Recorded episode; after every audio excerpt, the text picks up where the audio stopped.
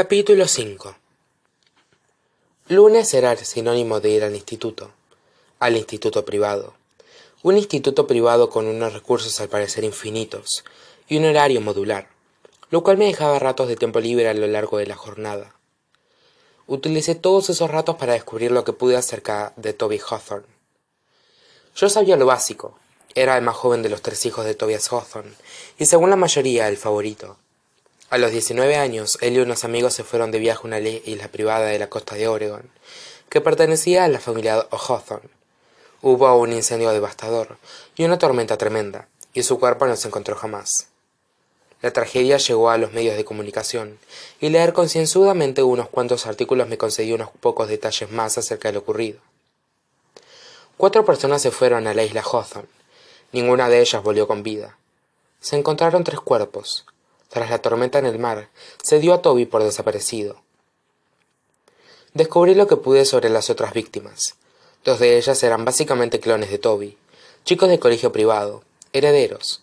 La tercera era una chica, Kylie Rooney, por lo que descubrí se trataba de una adolescente problemática de la zona, natural de un pueblo de pescadores del continente. Muchos artículos mencionaban que la muchacha tenía antecedentes, un expediente juvenil confidencial.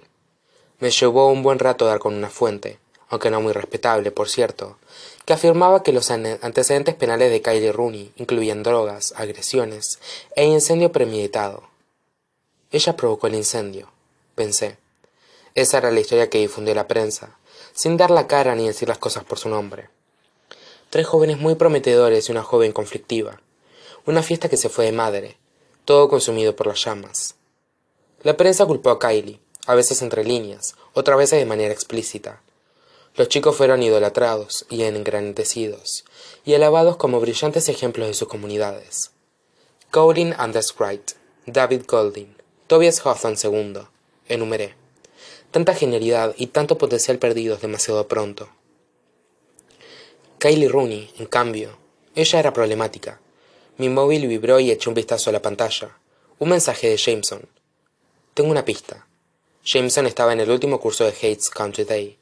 Se encontraba en algún lugar de ese magnífico campus. ¿Qué tipo de pista? pensé, pero no quise darle la satisfacción de contestarle al momento. Al rato mi móvil me informó de que me estaba escribiendo de nuevo.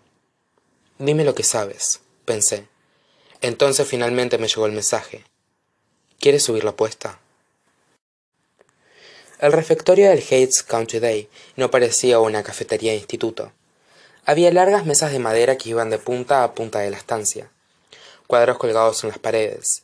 Los techos eran altos y abovedados, y los ventanales estaban hechos de vidrieras. Mientras me compraba la comida, escruté conciencia el comedor en busca de Jameson, pero me encontré otro hermano Hawthorne. Xander Hawthorne estaba sentado a una mesa.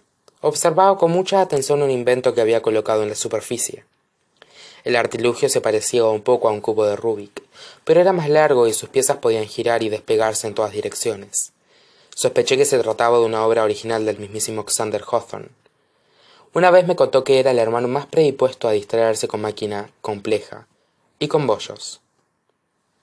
Aquello me dio que pensar mientras lo observaba como manipulaba con los dedos tres piezas de aquí para allá. Cuando sus hermanos estaban inmersos en los juegos de su abuelo, Xander a menudo acababa compartiendo los bollos con el viejo. ¿Hablaron de Toby en alguna ocasión? me pregunté. Solo había una manera de descubrirlo. Crucé la cafetería para sentarme al lado de Xander, pero estaba tan absorto en sus pensamientos que ni siquiera me vio. Estaba girando las piezas, de aquí para allá, de aquí para allá. Xander. Se volvió hacia mí y parpadeó. Avery, qué sorpresa tan bonita y subjetivamente inesperada. Su mano derecha deambuló por el lateral del chisme y fue hasta la libreta que tenía al lado. La cerró de un golpazo. Aquello me dijo que Xander Hawthorne estaba tramando algo, aunque bueno, yo también. ¿Puedo preguntarte una cosa? Eso depende, contestó Xander. ¿Tienes intención de compartir estas delicias?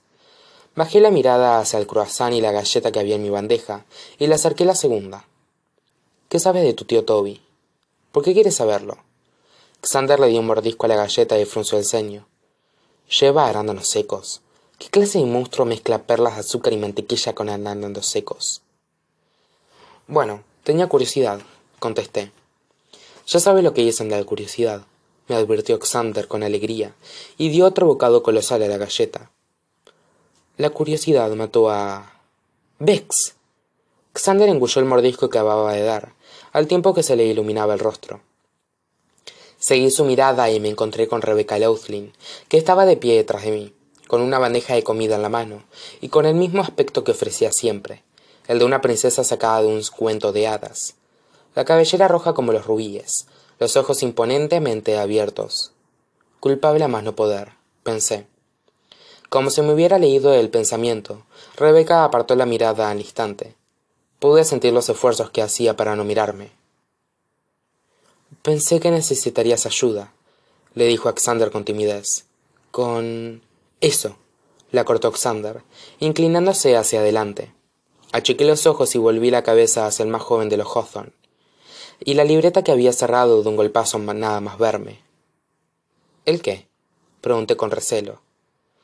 Debería irme dijo rebeca que todavía estaba detrás de mí. Deberías sentarte y escuchar mis quejas sobre los arándanos secos la corrigió xander. Tras un largo momento rebeca se sentó pero dejó una silla vacía entre las dos. Sus claros ojos verdes viajaron hasta los míos. Avery volvió a bajar la mirada. Te debo una disculpa. La última vez que rebeca y yo hablamos me confesó que había encubierto el papel de sky hawthorne en el intento de asesinato hacia mi persona.